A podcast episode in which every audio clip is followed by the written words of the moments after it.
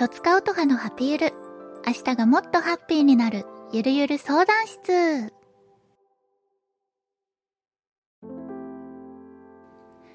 いらっしゃいませ。今日も一日お疲れ様です。とつかおとはです。この番組は、私とつかおとはが、皆さんからのお悩みに、明日がもっとハッピーになるような回答をしよう、というなんともゆるっとした番組です。ポッドキャストにて毎週木曜日に配信中。よかったらハッシュタグ、ハピユルでつぶやいてください。ハピはカタカナ、ゆるはひらがなです。感想お待ちしております。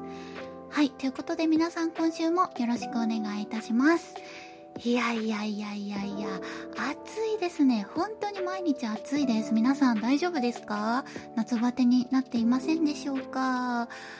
今ね、まだ午前10時くらいなんですけど、もう、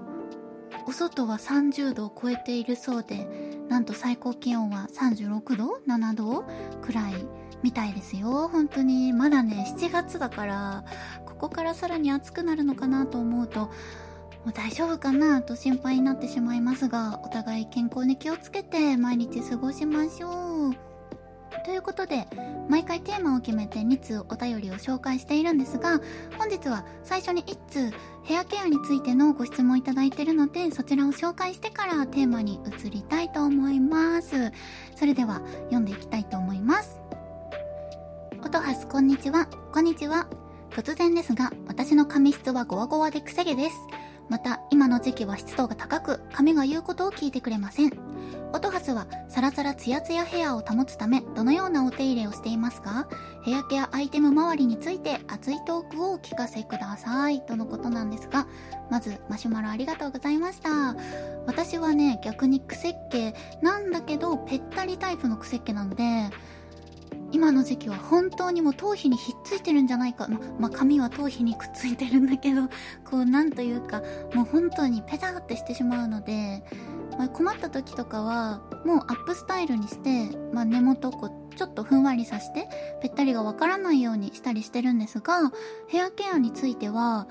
うん、気をつけてはいるけど、こう、すごく高いものを使ったりとか、こまめに美容院に行ってますとか、そういう感じではないので、日頃からできることをコツコツとやっている感じかなと思うので、そちらを紹介させていただきます。まずは、こう毎日髪を洗う時に、しっかりブラッシングしてから洗うようにしていて、お風呂場でこう、ブラシでしっかりブラッシングしてから、お水で夜洗いって言ってお水だけでこう汚れをちょっとシャンプーの前に流そうっていうのをしっかりしてからシャンプーするようにしています。あとは、まあ、洗い流さないトリートメントと洗い流すトリートメントそんなに高くないものだけど毎日使ってあと一番大切なのがしっかり髪を乾かすことだなっていうのをね実感してるので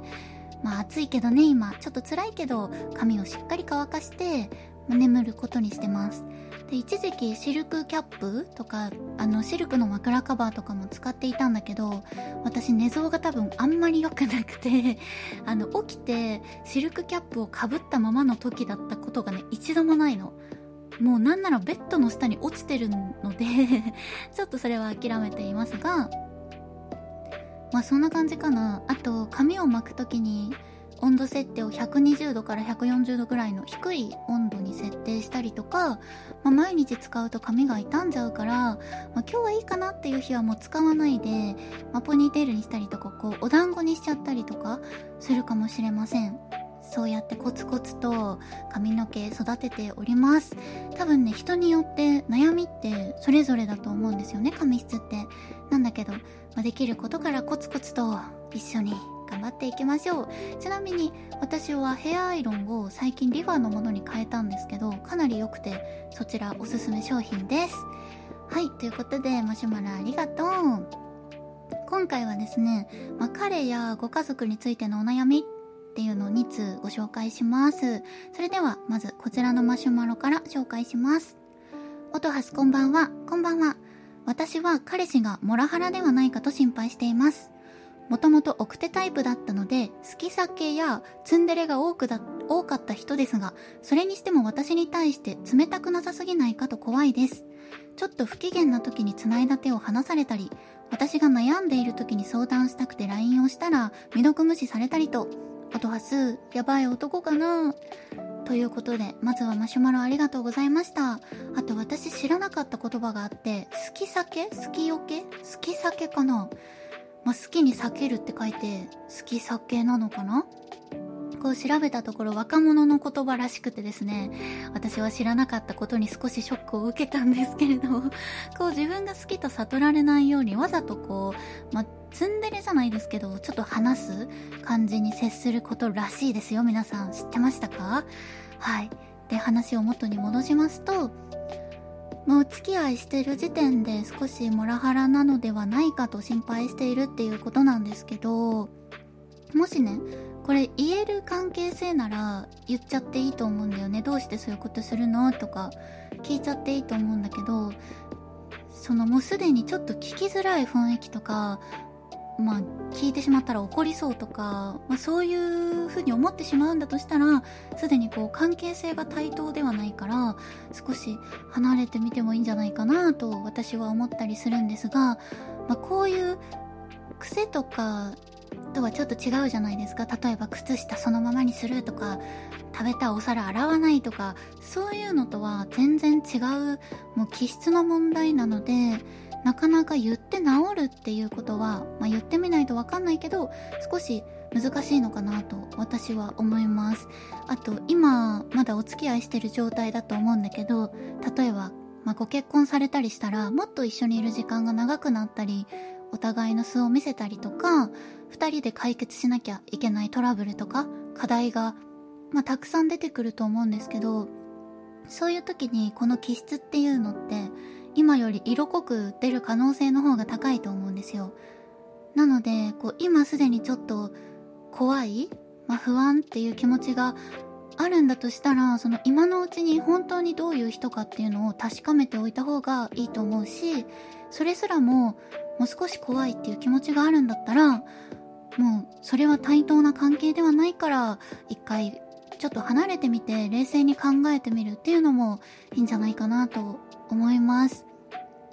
一番大切なのは、このお便りをくれたマシュマロちゃんが自分らしくハッピーに毎日を過ごせることだと思うから、まあ、その人が怖くて嫌な気持ちになるとか、なんか涙が出てくるとか、そうなった時点で、あの、ダメです。なので、ハッピーになれる選択肢、自分らしくもう気楽にというか、楽しくいられる選択肢を取ってほしいなと思いますし、まあ、言う勇気があって言って治るなら、まあ、その方と未来に向かってね、歩んでいけばいいと思いますし、まずはマシュマロちゃんの心次第かなと思うので、少し考えてみてほしいなと思います。あんまり無理せず、また何かご相談がありましたらいつでもお待ちしております。あんまり無理しないでね。ありがとう。それでは、お次はご家族についてのお悩みです。読みます。音橋さんこんばんは。こんばんは。家庭の悩みなんですが、誰に相談したらいいのかわからないので投稿させてください。私には兄がいて、お互い社会人なのですが、兄が一向に実家から出ていきません。兄が家を出ない理由は、母が甘やかして出て行ったら寂しいと言うから、兄が甘んじて社会人5年目ですが、実家暮らしです。家族の仲はいいとは思いますが、母は自分が寂しいからと兄を甘やかしてしまっているのは問題と思っています。このままだとどんどん親子揃ってダメになってしまうと思うので、子離れ、親離れを促すため、私ができることは何かあるのでしょうか？というお便りです。まずはマシュマロありがとうございました。そうですね、まあ、家族の形ってそれぞれだからさ、こうやってあ今そのマシュマロちゃんが言っているような状況で、まあ、みんながみんなそれでいいと思って、まあ、幸せな家庭もあれば、まあ、ちょっとこのままでいいの？っていう家庭もあって、まあ、それぞれなので今回はマシュマロちゃんに向かってこうアドバイスを言いますね。で、まあ、もっとこれって多分突き詰めるとどうしてそういう風になってしまったのか、まあ、この分だけで察するのが少し難しいから多分過去をこう掘り返すとそのお母様とお兄様の間に生まれている、まあ、若干の共依存的関係っていうその元が多分出てくると思うのねなんだけど、まあ、こここの分だけで推測しながらいうので少し的外れなことになってしまうかもしれないんですが、ご了承ください。ごめんなさい。はい、では答えていきます。そうね、まず、あの、いいなって思ったのが、家族の仲がいいっていうのは、まあ、一つとってもいいことだなって思いました。まあ、その中で、その、お兄様について、マシュマロちゃんが、まあ、悩まれてるっていうことなんですけど、こういう時って、こう、いくら周りの外野が言ってもですね、この二人、当事者の二人が、のどちらかが、その状況を変えたい、変えようって思わないとなかなか難しかったりするよなっていうのが現状だと思うんですよ。で、